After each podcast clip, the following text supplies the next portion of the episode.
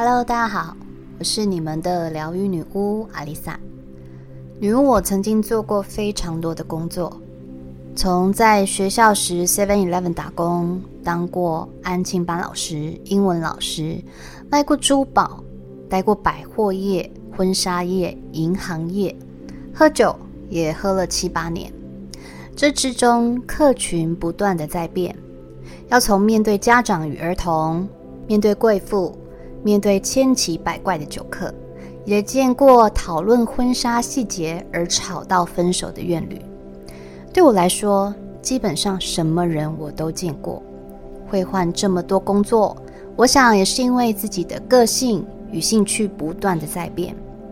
年轻的时候根本就不知道自己要什么。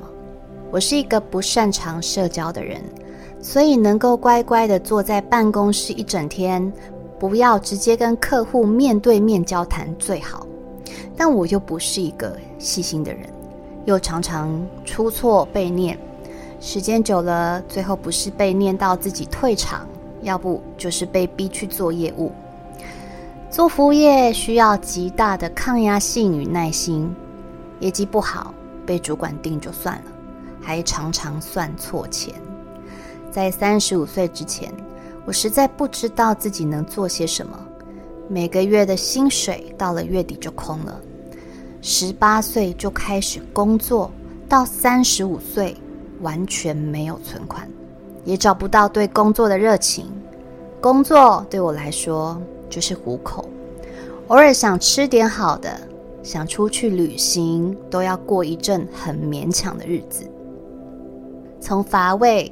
封闭的办公室，走到人群里，再从人群里走到见人说人话、见鬼说鬼话的酒池肉林世界里。这之中，我一直在改变，从一个不会社交的边缘人，变成了一个就算对方是据点王，都要让他变得侃侃而谈的嗨咖。虽然说普罗大众的社会价值观对于这种夜场生活的人，总是会贴上不太正面的标签，但对我来说，如果当初我没踏入这一行，我大概一辈子都不会知道什么叫做工作的热情。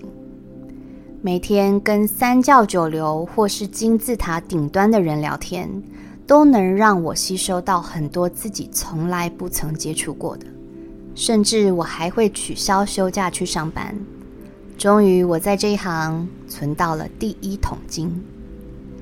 每一段的人生经历都有它该存在的价值与意义。这些工作机会与你遇到的所有的人，都不是平白无故出现在你的生命里。在这些过程中，你已经浑然不知的悄悄在改变你的想法。喜好、性格被周遭的人事物改变，这是一种被动式的改变。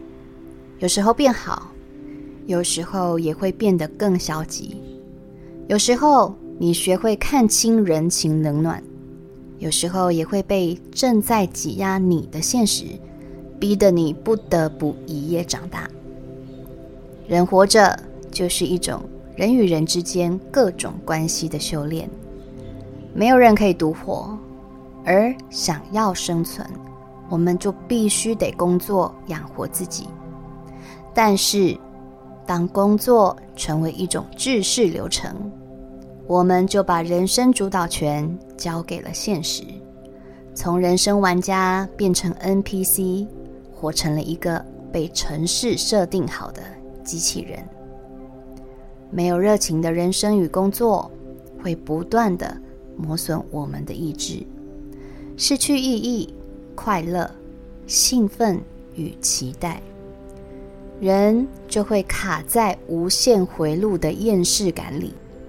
这时候，一定很多人心里会说：“我当然知道要热情啊，但我对我的工作就是没有热情，也没有耐心，完全找不到乐趣。”这是很多人心里的问题。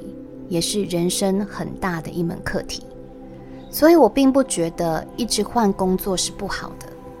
既然你都觉得是糊口，那只要够花用就好吧。如果你的薪水足够负担生活开销，其实没必要花太多时间在让你无法成长、无法快乐的事情上。此外，在每个工作中，一定有你学得到的技能。就像我换了这么多工作，对于很多事情虽然无法专精，但都也略知一二。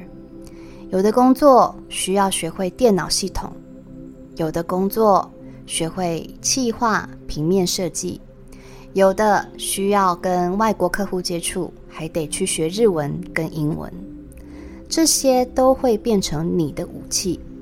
不断的尝试，总有一天你会遇到你的命定工作，并且在这之中找到热情与满足。也许你觉得年纪大了，没有可以随便换工作的资格了。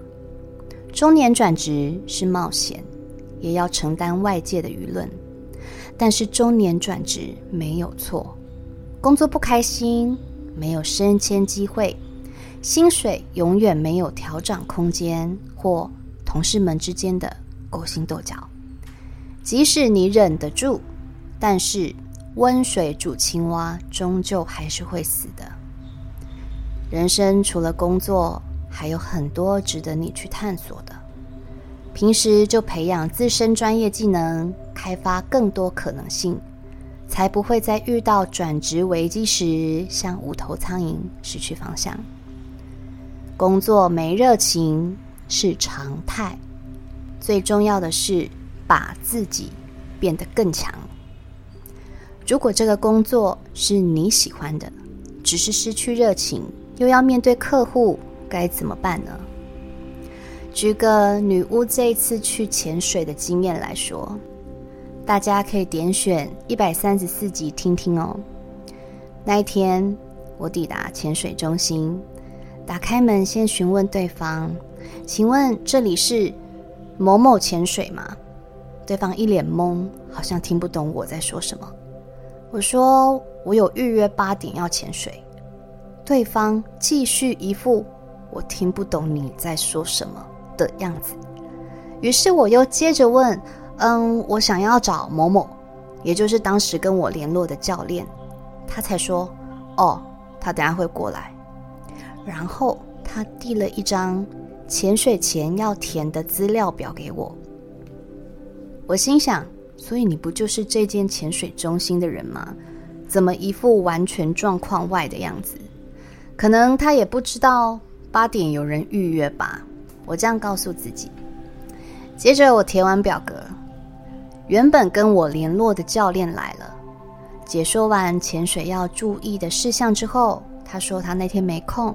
所以是另外一位教练带我下水，搞了半天，居然就是那位一脸懵的教练。我都说我预约八点，他不是应该知道我就是那个跟他约的人吗？好吧，这就算了，潜水才是重点。对于第一次下水、没有潜水经验的人来说，情绪的安抚是很重要的。我们会有很多担心的细节。会有很多问题，都是正常的。但是我的教练只是自顾自的说：“当我要问问题时，他就一副很不耐烦的样子，一副你不要打断我好不好的样子，还给我穿短裤。下水之后，各种焦虑的状况又不能开口问，但我知道这时候我不能纠结在那里。”我只能尽可能的催眠自己，快点适应海底的状态。过程中，他也是有尽到责任，把我顾得很安全。至少到最后，我是很享受在海底的时光。上岸前十五分钟，说真的，我已经冷到快要失温了。上岸后，冷战打个不停。他机器人般的帮我撤掉身上的装备。一句话都没说，就一路开回潜水中心，连一句“还好吗？有不舒服吗？体验的感觉怎么样啊？”他什么都没有说。到了潜水中心，就自顾自的整理潜水装备，把我丢在一边。我默默的跟其他人要了浴巾，自己去冲洗，自己一个人坐在等候区等着付钱，这一等就是一个小时。在过程中，他只说了一句：“吹风机在那里。”然后就坐在外面自己玩着手机。说真的，感受很不好，而且非常没有温度。以后如果有研发潜水教练机器人，就是那种拎着你慢慢往下沉，时间一到再拎你上岸的那种，我会选择租那个就好。下午的时候，我跟瑜伽老师聊天，他问我好不好玩啊？我说好玩啊，只是教练跟我频率可能有点不太合。我的瑜伽老师才说，有一次他介绍了一位冲浪老师。给他的学生，学生也是说他很会冲浪，没错，但是脸很臭，对于教学却没有一点热忱，真的是坏了他们想要去体验冲浪的乐趣。对他们来说，潜水、冲浪可能是他们充满热情的一件事，但是如果要当成职业，真的不是只有热情就好。除了对这件事的热情，还要对工作有热情，对客人有耐心。客人什么都不会，学得慢，理解能力差，过度紧张或焦虑都是很正常的。如果连这些理解与同理心都没有，这个工作即使你再拿手，也不会为你带来快乐与满足，更不可能给你带来财富。因为客户都不会长久。大家一定都有看牙医的经验吧？以前我超级害怕看牙医，因为我的牙齿顾得很糟糕。要不是遇到大问题，打死我都不会去看牙医。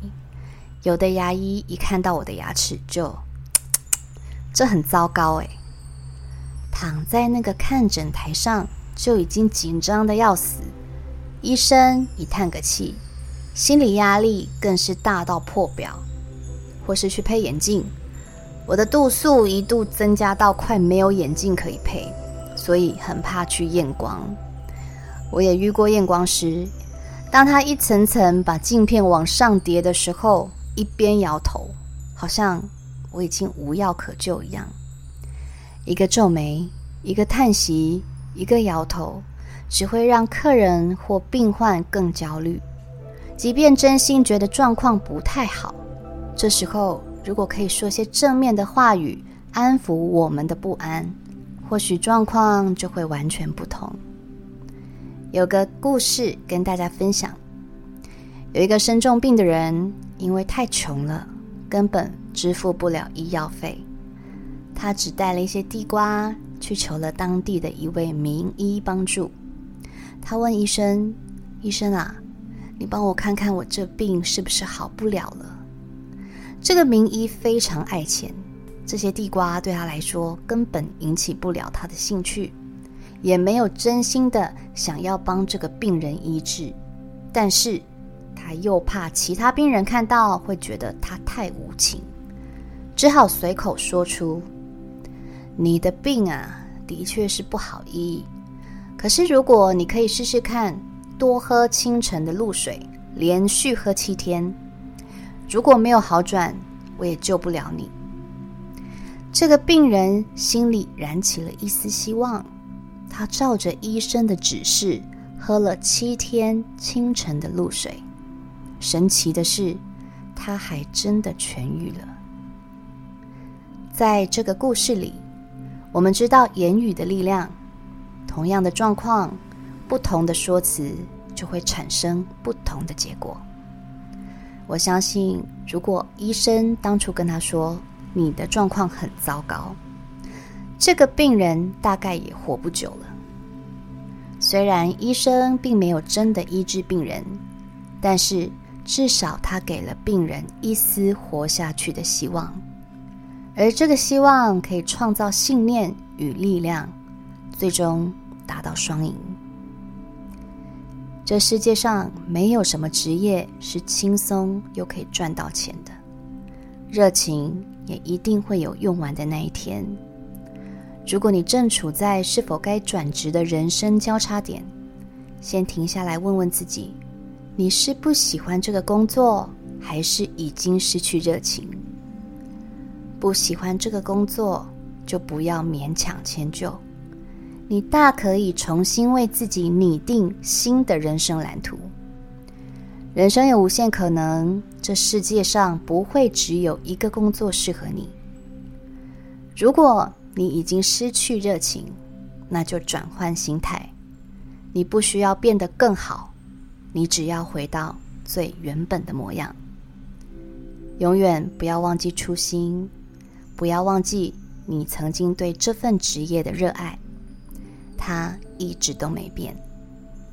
不要忘记开发或增强自己的技能，不管是专业领域或是休闲嗜好。